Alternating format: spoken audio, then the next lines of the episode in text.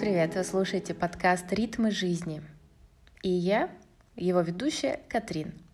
Сегодня хочу с вами обсудить в рамках цикла истории про нарциссизм и нарциссов среди нас, нарциссизм в отношениях и все, что этого касается, обсудить одну нашумевшую голливудскую историю, которая стала совершенно э, недавно настолько популярной, что уже, наверное, каждый второй человек об этом знает. Недавно я спросила в своем инстаграме, в сторис у подписчиков, как вы думаете, кто из этой парочки нарцисс? Джонни Депп или Эмбер Хёрд? Но что мнения э, удивительным образом для меня разделились. Просто я уже знаю подробности этой истории, поэтому, наверное, для меня очевиднее, кто из них нарцисс. Когда ты не знаешь подробности этой истории, можно, конечно же, впасть в заблуждение. И, конечно, я должна предупредить, что мы здесь не ставим диагнозы. Я не могу, конечно же, назвать никого нарциссом, потому что я не проводила с ним личную терапию. Но, по крайней мере, модным словом абьюзер я точно могу кое-кого назвать. А за абьюзом, за домашним насилием и вообще любой тиранией в отношениях всегда стоит нарциссизм.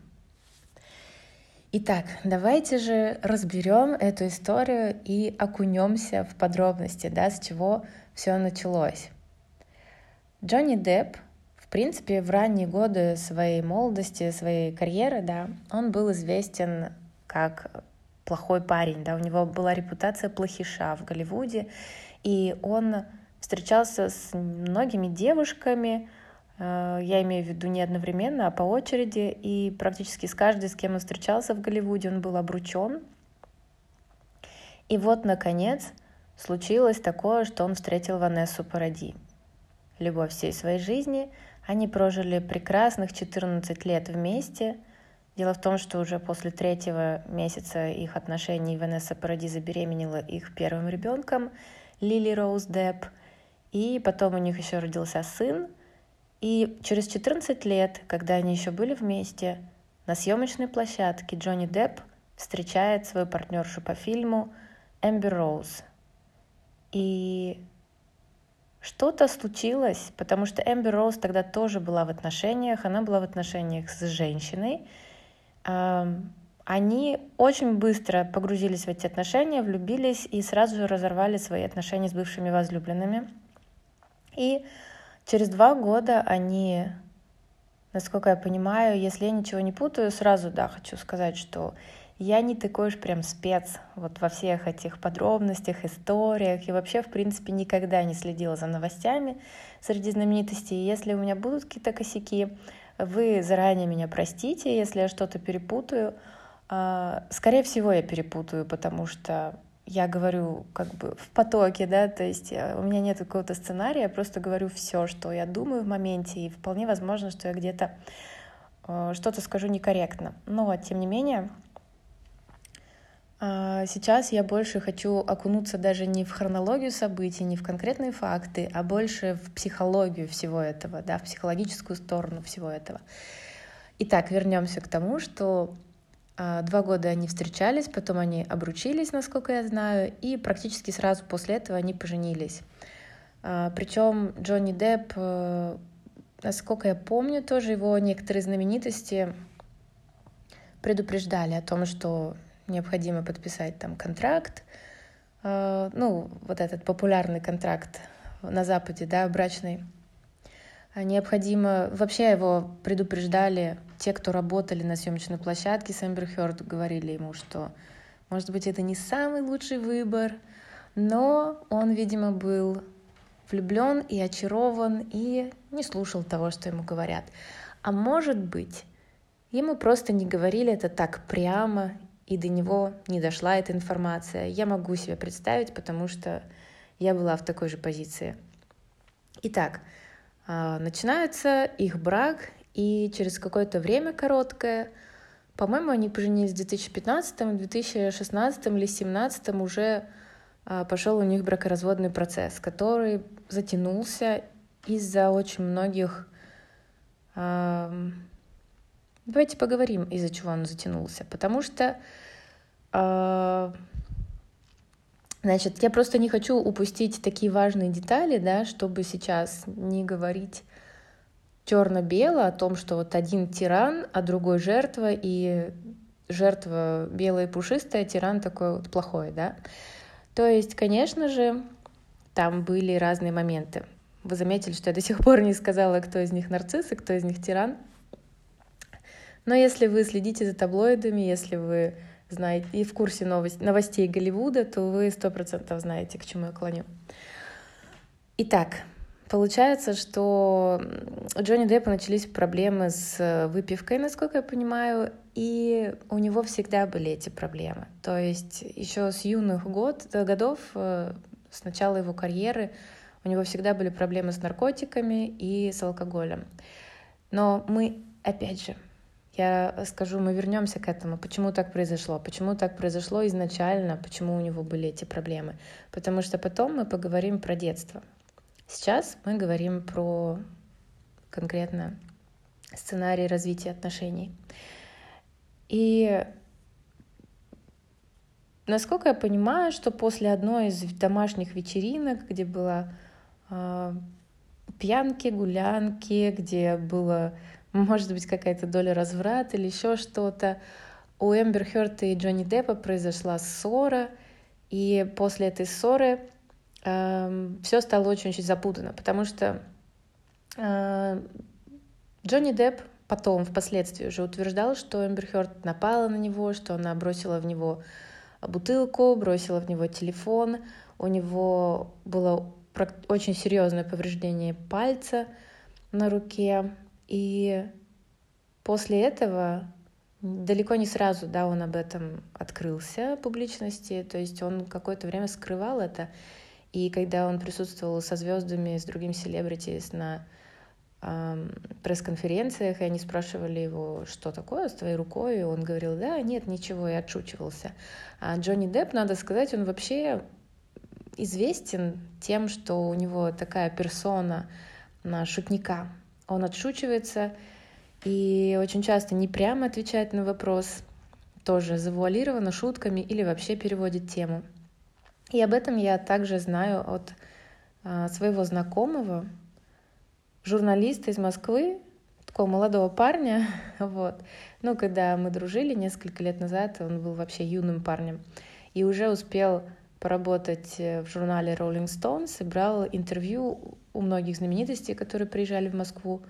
То есть такое приличное у него было портфолио общения со знаменитостями. И вот он рассказывал про Джонни Деппа, что ты его спрашиваешь про какой-нибудь э, топик, который касается карьеры, и Джонни Депп может тебе ответить про котят, например. То есть настолько Э, настолько человек э, может быть странным и может даже в какое-то такое странное положение да, собеседника ставить. А, зная все это, можно еще приплюсовать да, к, к тому, почему он повелся на чары Эмбер Роуз, это то, что у него также был возраст, скажем так, кризиса, да, про который Анджелина Джоли потом писала, что как это middle life crisis, э, как по-русски, кризис среднего возраста. Вот, и почему она еще была озабочена этим, потому что после Эмбер Хёрд Джонни Депп стал встречаться с еще более юной актрисой или там моделью, я не помню, какой-то русской, которая на 30 лет его младше. Ну, то есть вообще, да, все, все плохо, условно говоря. Вот. Но вернемся к конфликту. В общем, получилось так, что он получил э, ранение, хотела сказать, но, наверное, это не ранение, а как, как правильно. Э, ну, в общем, ущерб, да, физический и, как потом вскрылось, моральный. И в какой-то момент этой истории Эмбер Хёрд заявила журналу одному из что Джонни Депп ее избивал. А, видимо, для того, чтобы себя защитить, оправдать свое имя. И на самом деле она не употребляла его имя, она не говорила, что это Джонни Депп, но все, общественность сделала вывод, что это он, и от него отвернулись все друзья и знакомые, а, все компании, которые с ним имели контракты, просто его вычеркнули, просто канцелнули, как сейчас любят говорить. А, если вы не в курсе, сейчас в Америке очень популярна такая культура отмены. Говоря по-русски, а, от слова cancel — отмена, да, по-английски. Вот, и даже есть такой глагол, как видите, канцелнуть, то есть отменить человека. А, это значит расторгнуть с ним все контракты, просто убрать его из всех списков и практически в черный список, да, отправить его. И такого человека больше не приглашают на интервью, не приглашают на Мэтгалы и всякие другие мероприятия, и все, как бы человек в черном списке. Кстати, сейчас в черном списке находится Дональд Трамп. Просто мне вспомнилось. Но, по крайней мере, сто процентов в черном списке Мэтгала. То есть это знаменитый такой бал благотворительный, где официально э, прямо вот охране сказано ни в коем случае не пропускать Дональда Трампа. Но вернемся к истории Джонни Деппа. Кто же здесь жертвой? И была ли здесь вина Джонни Деппа? Он такой бедняжка или он совершенно не бедняжка? На самом деле, объективно, э, я сказать не смогу вам, потому что я там не была, свечку не держала. Но э, то, что его карьера очень сильно порушилась, и а, он утверждал, что это клевета, клевета его имени, и сделано это было специально by Amber Heard, вот, то, а, конечно, он в этом случае выступает жертвой. Хотя он признает, что у него были проблемы с выпивкой, и ей это не нравилось, и он всегда пытался решить как-то конфликт мирно, но, возможно, у них были тоже драки, где, может быть, он не хотел сделать ей больно, но он защищался. Может быть, не было, кто его знает. И в итоге Джонни Деппу пришлось подать иск на Эмбер Хёрд, хотя она подала на него иск первая на 7 миллионов долларов и выиграла суд, если что, да, первый раз она выиграла суд, при этом она... Э, да, я упустила очень важную деталь. После того, как она заявила, о том, что она подвергалась насилию в отношениях, что могло быть на самом деле сказано про любые ее отношения, потому что там было так, такие замесы у нее в отношениях, такие разнообразные партнеры были, что, принципе, можно было на любого подумать. Вот. Но после того, как она вот это сделала заявление, она а, попала на волну популярности движения Me Too. Если вы знаете, что это за движение, по-русски движение «Я тоже». Я застала это движение на Фейсбуке. Не знаю, как насчет остальных платформ, но на Фейсбуке я видела, что очень многие делятся под этим хэштегом «Я тоже», делятся постами о том, как они подверглись харасменту или насилию, или любому другому, да, насилию, эмоциональному насилию со стороны а, в основном, конечно же, это женщины делятся историями о том, как они подверглись харасменту со стороны мужчин или, как это еще называется, домогательство. А, да, кстати, а, хочу сразу сказать, что я много говорю английских слов, но надеюсь, что вас это не смущает, потому что когда я слушаю какие-то новостные источники, во-первых, я всегда слушаю на английском языке, но если я слушаю на русском и человек употребляет там английские выражения, то почему-то для меня это прям для моих ушей как амброзия. Мне почему-то очень нравится, когда люди, но только главное в тему и э, хорошо, скажем так, правильно употребляют английские выражения. Мне это нравится, потому что я таким образом тоже расширяю свой кругозор, да, то есть э, пополняю свой вокабуляр английских слов.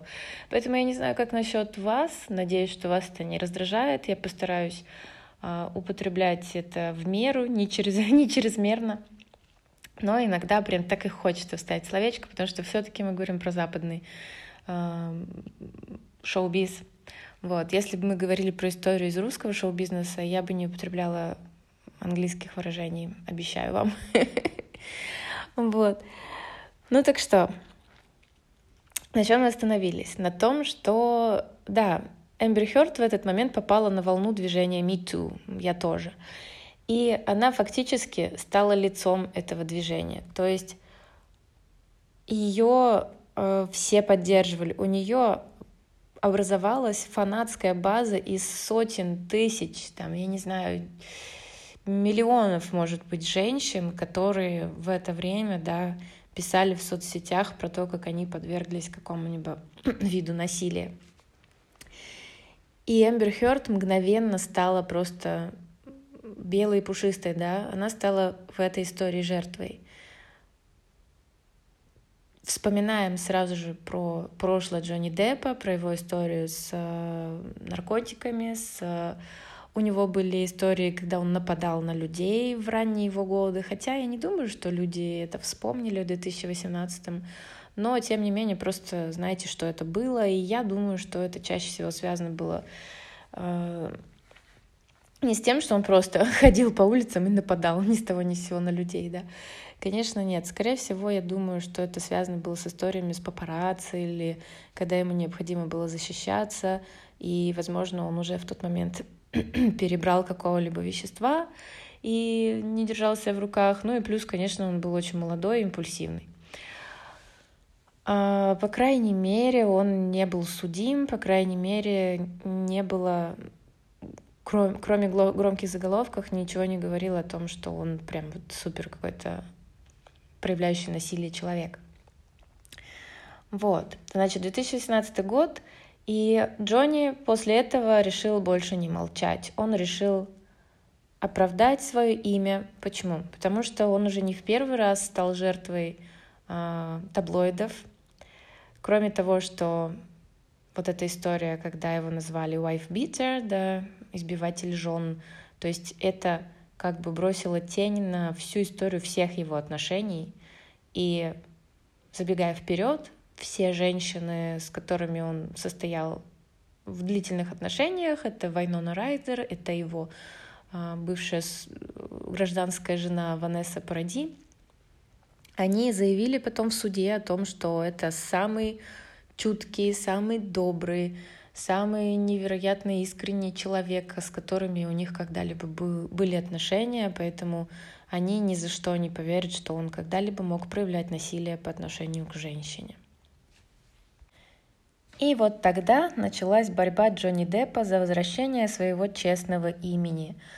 А, я даже знаю, что он специально начал этот суд в штате Вирджиния в США, потому что законы Вирджинии а, каким-то образом играли да, на руку. Точно не могу сказать, каким, но, скорее всего, это было что-то про распространение информации, чтобы, опять же, таблоиды не, как это сказать, не публиковали результаты там, слушаний суда, да, промежуточных, когда еще неизвестно, а, ну, то есть нет еще какого-то решения суда, но таблоиды уже раздувают из этого что-то большое. Вот. Насколько я знаю, с этим было связано. Хотя, может быть, и с чем-то другим тоже.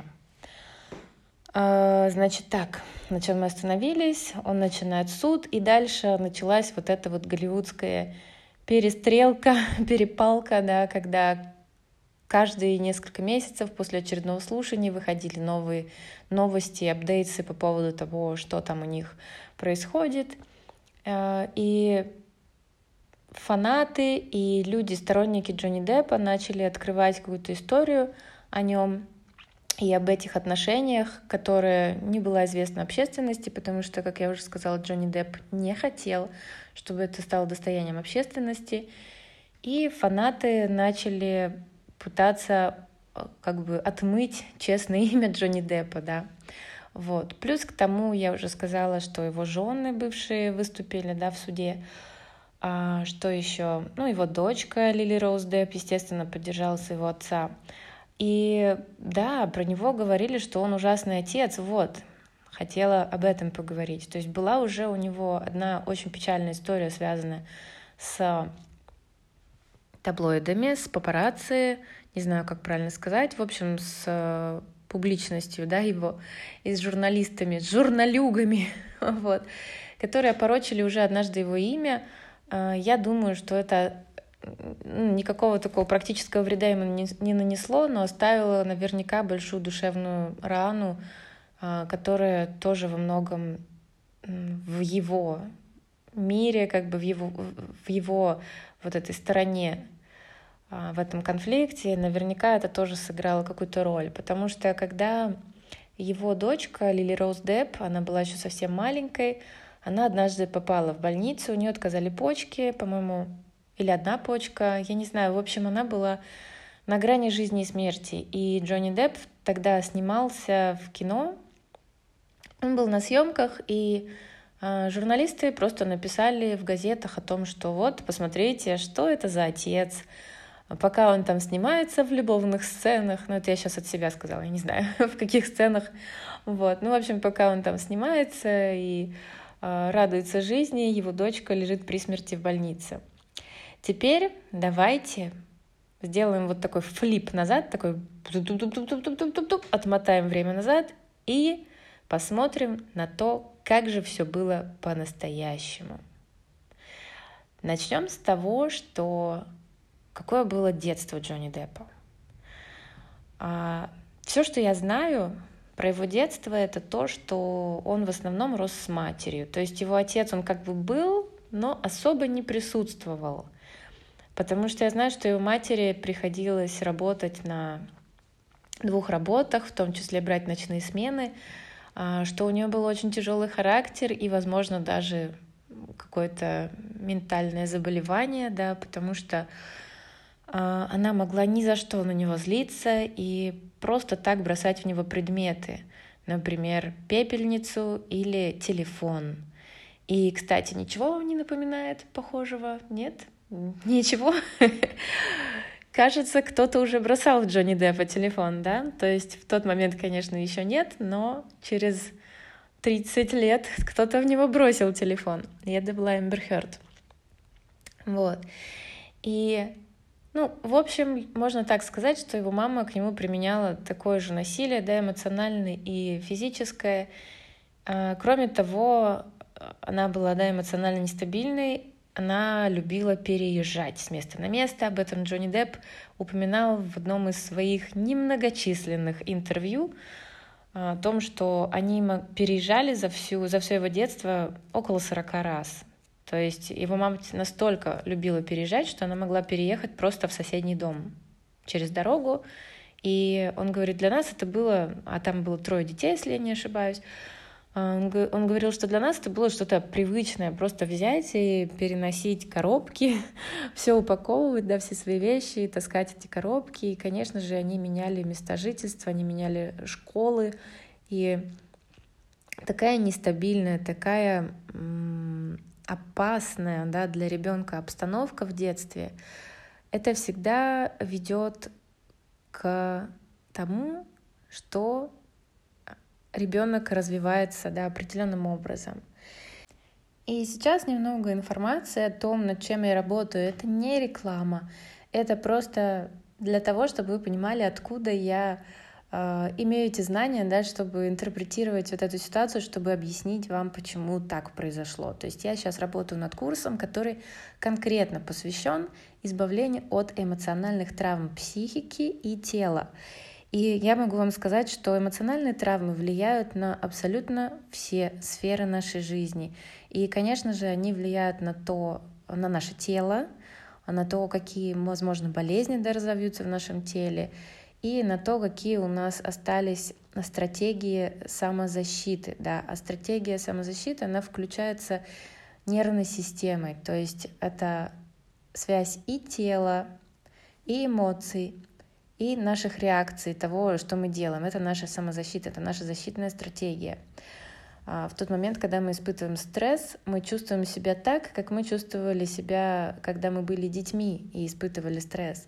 Но дело в том, что когда мы маленькие дети, для нас этот стресс, а, который для взрослого человека выносимый, для ребенка это что-то, с чем он еще не может справиться. Он еще слишком маленький. Представьте себе а, ребенка, с которым, у которого такая жестокая мать, как у Джонни Деппа была. Причем я могу представить себе, что эта женщина, да, она была, может быть, эмоционально нестабильна, но, может быть, она была супер уставшая, потому что она там вообще не спала, да, у нее было трое детей, может быть, ей не помогал муж. То есть можно все что угодно понять со стороны взрослого, но со стороны ребенка это супер страшно, это супер небезопасная обстановка в семье. И, конечно же, это ведет к тому, что ребенок выбирает себе какую-то стратегию выживания для того, чтобы, во-первых, сохранить привязанность со своим взрослым, потому что ничего нет важнее для ребенка, чем сохранить привязанность со своим главным в жизни взрослым, да, потому что в психологии ребенка, да, он просто не выживет без этого взрослого. А, не может ребенок в 4 года покинуть семью и жить, э, сам себя обеспечивать, кормить и так далее. Вот, поэтому дети просто выбирают себе стратегию выживания. И у всех она разная. Но, э, скажем так, это еще зависит от того, насколько э, взрослый склонен к насилию, насколько, насколько это сильное да, насилие, потому что иногда стратегия это борьба. То есть такой ребенок становится бунтарем, становится постоянным борцом. Иногда стратегия это достигаторство, иногда стратегия это э, болезни, потому что когда ребенок болеет, мама на него не злится, мама наоборот его жалеет, да. Иногда стратегия ребенка это спасательство. То есть он становится как бы родителем для своего родителя, он становится тем, кто заботится о своем родителе, кто принесет ему горячий чай, тапочки, там еще что-то. Лишь бы родитель не злился, лишь бы э, получить его одобрение принятие. Причем может быть, никакого одобрения и принятия не получено, но, по крайней мере, нейтрализирован стресс от плохого настроения родителя. Или, например, такой вариант — это стать шутником. Таким шутником, таким шутом, который постоянно поддерживает родителя в хорошем настроении. То есть пока родитель э, смеется, пока ребенок может его развлекать, он, по крайней мере, не боится за свою жизнь, да. И я вам расскажу в следующем эпизоде про еще одного, про еще одну знаменитость, которая, который тоже выбрал такую стратегию шутника. Возможно, вы даже догадаетесь, про кого идет речь, хотя, может быть, и нет. В общем, подумайте о главных шутниках в Голливуде, и, скорее всего, вы поймете, что за многими из них стоит несчастное детство. И не обязательно их матери или отцы были людьми, которые проявляют физическое насилие. Возможно, родители просто были в депрессии. Это тоже такая стратегия да, детей-шутников — это веселить родителей, которые в хронической депрессии. И возвращаясь к Джонни Деппу, его мать э, еще и принимала, она была фармацевтом или медсестрой, что-то такое, и она принимала э, какие-то таблетки, которые она с собой э, с работы приносила. И как-то раз в 11 лет Джонни Депп просто попробовал эти таблетки и пристрастился. То есть уже с 11 лет у него началась зависимость. И давайте еще пару слов про зависимости тоже информация, которую я изучила благодаря тому, что готовила свой курс. А, зависимости — это всегда невозможность справиться со своими эмоциями. Да? Это всегда невозможность а, пережить тот коктейль противоречивых, конфликтных эмоций, которые внутри тебя бушуют. А ребенок, который очень-очень сильно любит родителей, такой как Джонни Депп, да, скорее всего, он испытывал и большую любовь, и сочувствие, и желание помочь, но при этом, естественно, он терпел унижение, естественно, он терпел а, подавление своей воли, да. И, кстати, дети, которые подавляют свой гнев, они учатся этому с раннего-раннего возраста. А, то есть с тех пор, как родители начинают запрещать им свои эмоции да, показывать. А когда у нас самые яркие эмоции дети проявляют? В районе двух-трех лет, когда начинаются детские истерики, а для многих родителей совершенно непонятные и необоснованные. И родители пытаются любым способом подавить это. Да? Они говорят, не кричи, замолчи, что за ребенок такой и так далее. И если у тебя нестабильный, если у тебя злобный родитель, если у тебя родитель нарцисс или родитель депрессивный или еще что-то, а, естественным образом ты учишься подавлять свой гнев с такого маленького возраста. Сейчас еще просто маленькая ремарка, чтобы вы понимали, а, дети да, они проживают, конечно же, эмоцию гнева, это с какой, в какой-то степени злость, но на самом деле они не испытывают злости. Они не могут регулировать это. Они не могут это регулировать до определенного возраста, то есть 2-3 года, это тот возраст, когда еще не сформировались те отделы мозга, которые отвечают за э, сознательную регуляцию своих э, таких вот реакций да, в виде истерики. То есть единственное, что они могут сделать, это бессознательно, то есть э, своими примитивными отделами мозга, которые отвечают за угрозу, за опасность, они могут подавить эту эмоцию, замолчать, потому что их вот эти вот отделы мозга, да, примитивные, примитивные, я имею в виду, которые нам оста- достались от, э, которые присутствуют у всех животных, э, в том числе у рептилий, не только у млекопитающих, поэтому еще называют рептильный мозг. Вот, то есть это в частности, это миндалевидное тело или амигдала, которое у нас присутствует, которое распознает опасность и посылает да, сигналы о том, что опасность, и включает у нас режим «бей, беги или замри». Так вот, ребенок включает режим «замри». То есть он просто себя затихает, он замирает, и режим «замри» э, — это, грубо говоря, подавление всех своих функций, всех функций своего организма. И это может со стороны выглядеть как успокоившийся ребенок, как тихий ребенок. Но на самом деле это величайший стресс, который в данный момент испытывает ребенок, который не понимает, не может осмыслить, почему он включил этот режим. Но это просто реакция самозащиты. Итак, время лекции закончилось. Возвращаемся к голливудской истории. Что мы видим? Ребенок, который с 11 лет пристрастился к веществам, да, который единственный его способ уйти от реальности и заглушить боль, которая каждый день присутствует в его жизни. Потом он увлекся музыкой, и музыка в какой-то степени спасла его, да, она тоже позволила ему уйти в свой внутренний мир, и это в науке называется диссоциация. То есть это практически то же самое, что режим «замри», но когда ты уже Э, можешь уйти в свой внутренний мир, в мир своего воображения, да, самые такие яркие, не знаю, художники, творцы, а, они вполне возможно, что просто диссоциировались от стресса, который их окружал. И я тоже знаю а, примеры таких знаменитостей, например, режиссер Тайлер Перри, может быть, мы когда-нибудь тоже про него поговорим. А, не уверена, что всем зайдет такой подкаст, потому что мне кажется, что в России Тайлер Перри вообще ни капельки не популярен. Вот. Но в Америке это режиссер номер один. Он э, самый высокооплачиваемый был в истории уже однажды, даже популярнее э, Стивена Спилберга стал в свое время. Вот. Это очень классный режиссер, э, который сам пишет сценарий для своих работ, но я не уверена, что имеет смысл делать про него отдельный подкаст.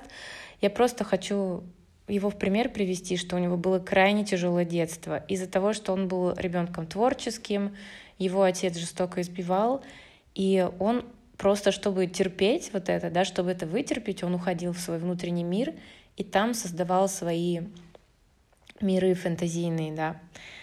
А, вот такие вот истории, знаете. вот что может, оказывается, скрываться за творческим гением, да, как не печально. А, опять же, возвращаясь к Джонни Деппу, да, он ушел в музыку и стал в какой-то момент заниматься музыкой. Он ушел из дома, по-моему, в 17 лет, стал себя обеспечивать сам. Когда я говорю «по-моему», это как раз тот момент, когда э, я оставляю себе право на ошибку или на некорректное, да, какой-нибудь э, в общем, на, на какую-то, да, э, неточность. Вот. Но на самом деле, я думаю, что не столь важно для повествования, потому что совсем неправду я вам точно не скажу. Вот. И, значит, через музыку он уже познакомился с Мелом Гибсоном, и тот э, пригласил его сниматься в кино. Он просто сказал, что, слушай, почему бы тебе не попробовать? Мне кажется, это для тебя. И таким образом миру открылся замечательный талант Джонни Деппа. А, и он стал, как вы видите, мировой звездой. Кстати, хотела еще рассказать вам а, тоже одно из последних своих касаний с Джонни Деппом до того, как я узнала про эту историю всю.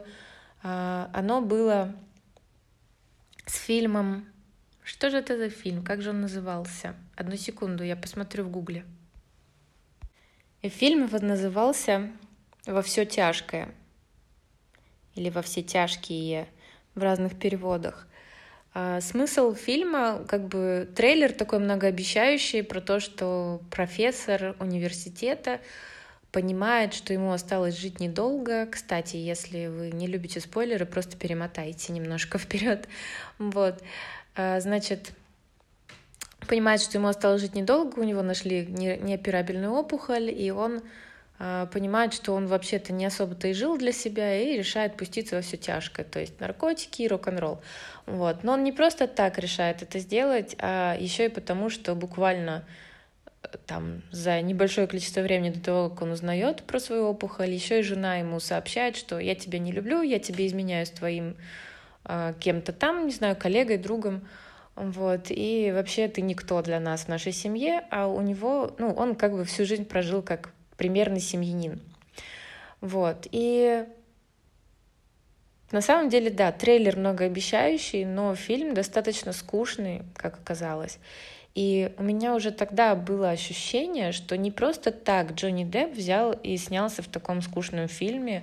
А, скорее всего, этот фильм для него лично что-то значил. И сейчас, разбирая его историю, историю его отношений, я понимаю, что, скорее всего, он играл практически самого себя. Я не думаю, что Ванесса Паради с ним могла так поступить жестоко, как героиня этого фильма. Но, скорее всего, он просто понимал, что брак уже держится исключительно на дружбе, то, что, возможно, у них не было притяжения взаимного. А, у них был очень хороший брак, они очень хорошо друг к другу относились, он был очень любящим отцом, в принципе, таким же, каким он был в фильме. А, но при этом я думаю, что так же, как и в фильме, он чувствовал, что как будто не своей жизнью живет. И вот наступил момент, когда э, у него проблескнула надежда, что вот сейчас можно попробовать все сначала. Да, э, и попробовать все сначала с Эмбер Хёрд. И теперь поговорим немножко про Эмбер Хёрд. На самом деле я не знаю историю ее детства, и почему-то в сети тоже нет особой информации. Может быть, я плохо искала. Но э, а, все, что я знаю, то, что да, у нее был отец, у нее была мать, они жили в Техасе, очень такой католической обстановке. И вообще, на самом деле, в Америке, в принципе, религия имеет очень большое значение, как ни странно, да, вроде западный мир такой продвинутый. Но там очень много религиозных людей, очень много духовных в плане эзотеричных людей. И также много атеистов, но именно американское прошлое, да, вот 20 век, да, очень сильно консервативно религиозное. То есть а, ты по-любому вышел из какого-либо, из какой-либо ветви христианства. Вот. И я не осуждаю, просто говорю, это факт, да, и а, Эмбер Хёрд тоже ходил в католическую школу, что-то там в театре играла, что-то такое у нее было. И потом, а, когда она была подростком, у нее подруга попала в автокатастрофу, и она, пос... она не выжила. И Эмбер Хёрд после этого объявила себя атеисткой. Мне понравилась, конечно, формулировка «объявила себя». Типа, кому она это объявила? Вот, ну, в общем, она, да, объявила себя атеисткой и решила через какое-то время поехать и э, в Лос-Анджелес и построить там карьеру в Голливуде. Это все, что я про нее знаю. Э, хотя уже, знаете, уже какие-то такие флажки присутствуют о том, что что-то такое в ней есть. Э, кстати, прочитала о том, что у нее есть официальный диагноз э, пограничного расстройства личности. И это расстройство личности часто тоже с нарциссизмом коррелирует, поэтому, опять же, да, не буду говорить никаких диагнозов, но просто скажу, что это очень-очень сложно э, иметь дело с человеком, у которого есть расстройство личности, особенно э, которые, у которых нету в голове да, никаких границ, для них все возможно. То есть есть просто допустим, скрытые нарциссы, которые максимум, кого абьюзят, это своих домочадцев, да, и то эмоционально абьюзит через какие-нибудь обидки, через пассивную агрессию там, и так далее. А есть такие нарциссы, с которыми лучше не встречаться вообще никому никогда, да. И давайте еще взглянем на некоторые детали, которые просто нам заставляют округлить глаза, скажем так, на поведение Эмбер Хёрд. То есть, когда она начала встречаться с Джонни Деппом, рассказывает ее личный ассистент, что она а, вы помните, да, на тот момент она была в отношениях с женщиной, и, в принципе, ее как бы все устраивало. А, вот, и хотя я тоже слышала, что и там тоже были эпизоды насилия, взаимного, ну, как бы никто ни на кого в суд не, подавал, да и карьера у Эмбер Хёрд была такая, что, в принципе, ей бы этот суд ничего не дал, да. Это с Джонни Деппа она смогла что-то поиметь а, в свое время. вот. А, значит, возвращаясь, да, к тому, когда они начали встречаться, личный ассистент рассказывает, что Эмбер Хёрд э, говорила как бы за глаза, да, что начала встречаться с каким-то стариком, дословно, old man, типа, ну, со старик, да. Вот, то есть давайте просто подумаем, если ты встречаешься, если ты влюблен в кого-то, неужели ты будешь так называть человека, с которым ты собираешься строить отношения? И вы помните, как быстро они сошлись, как быстро они обручились и сразу же после этого поженились? А, вообще вызывают вопросы, да, зачем выходить замуж за человека, к которому ты не испытываешь чувств. А, у меня только один ответ в голове, это то, что Джонни был звездой первой величины. И самое главное, что был. То есть она фактически разрушила ее карьеру, его карьеру. Хотя могла бы поиметь гораздо больше, мне так кажется, если бы а, помогла ему успешность эту сохранить и приумножить. Но неважно.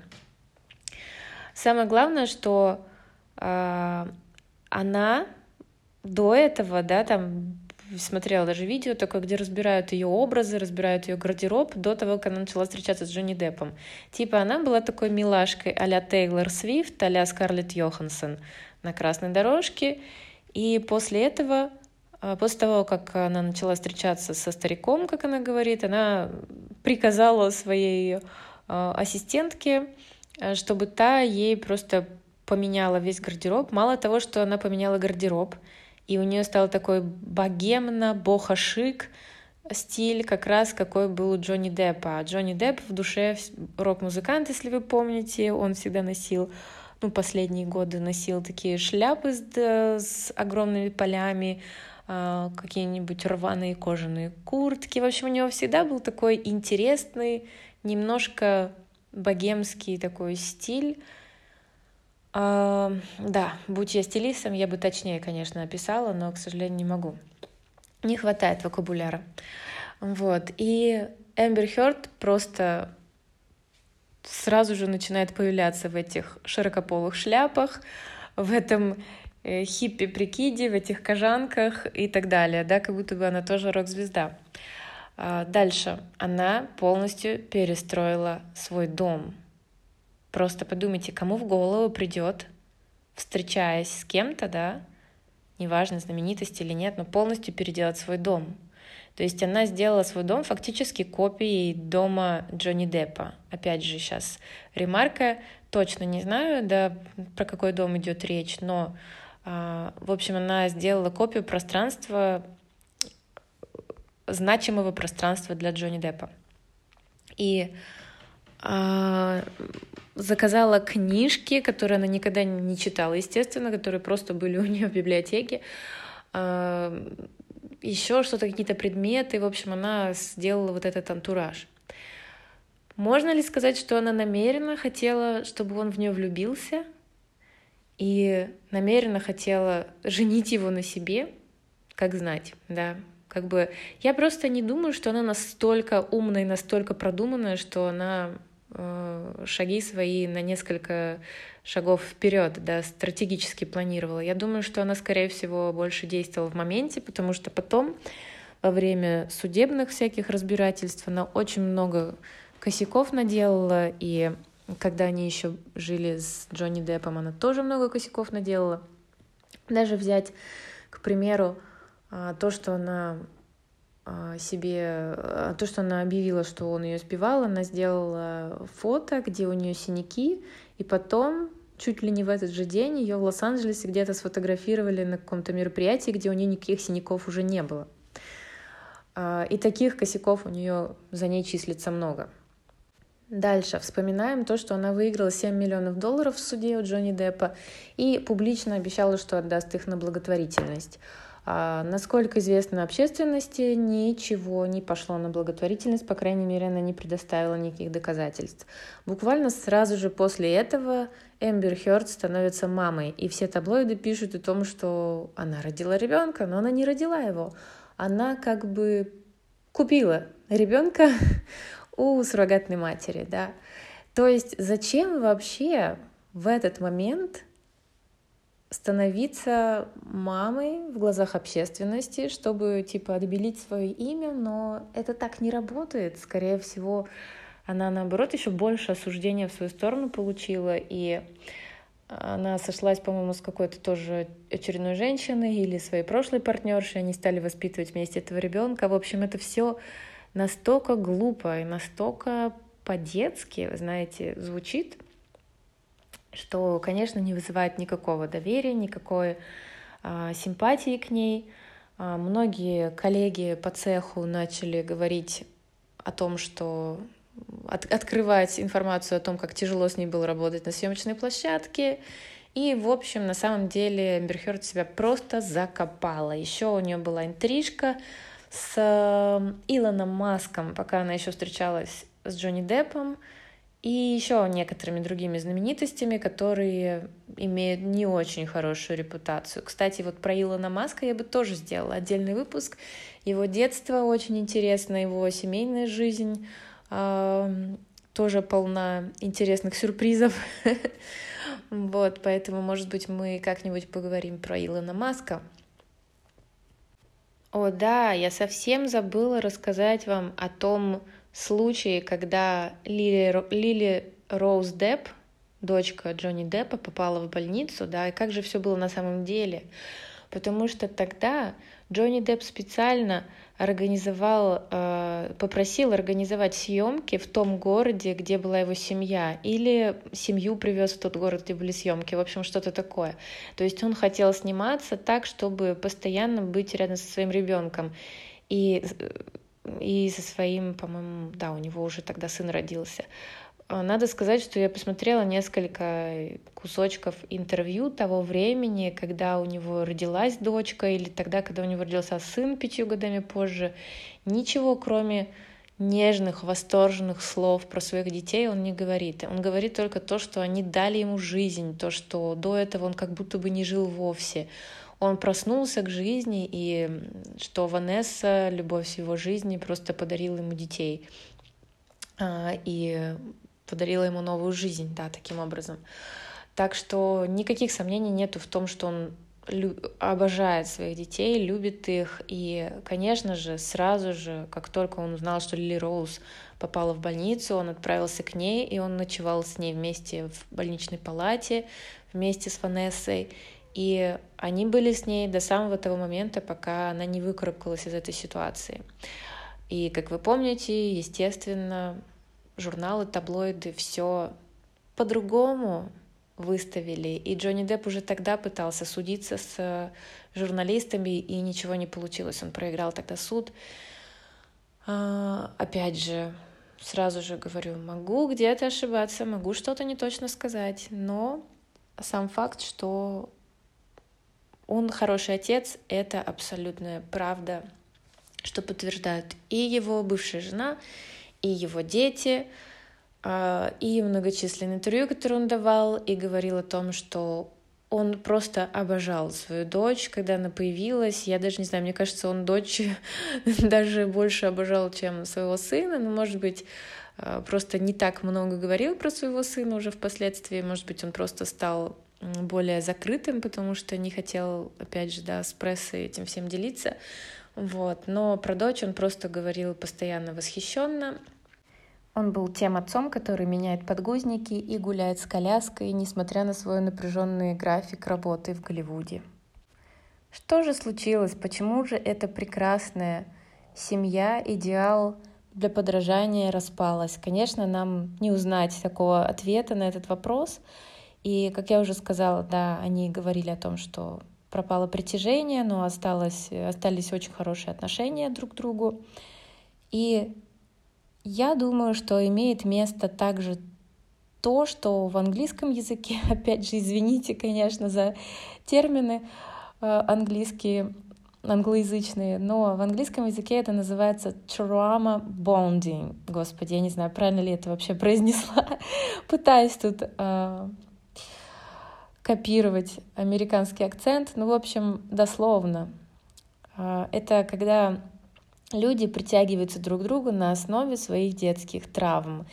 Или же жертва притягивается к абьюзеру на основе ее психологической детской травмы, да, и она как бы, а, как, как мне кажется, да, помните параллель между тем, что мать Джонни Деппа бросала в него вещами, и Эмбер Хёрд тоже, да, бросала в него телефоном. То есть это такое явление, когда человек чувствует на невербальном уровне то, что это для него что-то знакомое. То есть вот это холодная, жестокая женщина, которая, возможно, внешне казалась для него жизнерадостной и такой классной и настолько похожей там, на него всеми его интересами. Кстати, э, привет предыдущему выпуску про нарциссов. Помните, я вам рассказывала, как нарциссы создают очаровывают своих жертв, создавая впечатление о том, что у нас так много общего, да.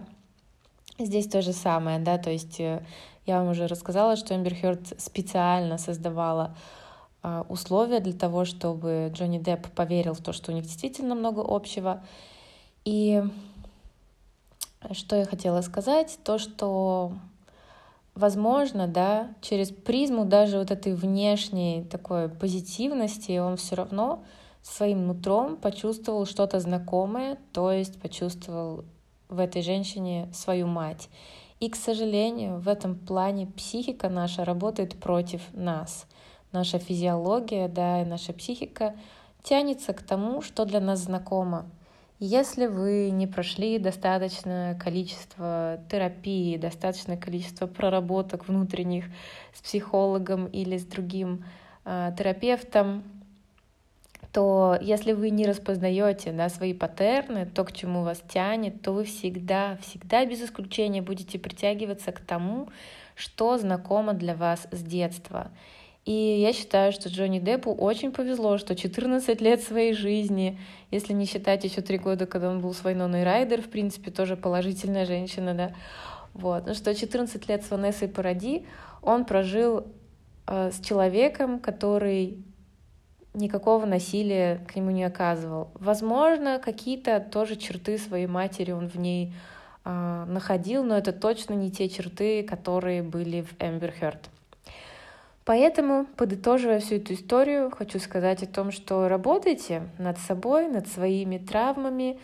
А, если вы не знаете ваших травм, то поверьте мне, травма — это то, что всегда дает о себе знать, если эта травма не излечена, если никто этим не занимался, да. А, то есть, если вы не занимались своей травмой, то она всегда даст о себе знать через что-то, через какие-то события в вашей жизни.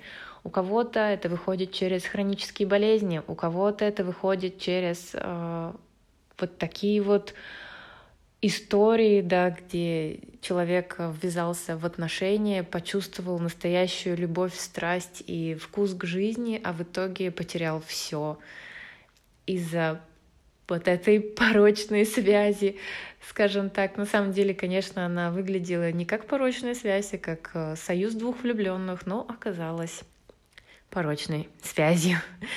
Вот, поэтому на этом я хочу подытожить свой рассказ.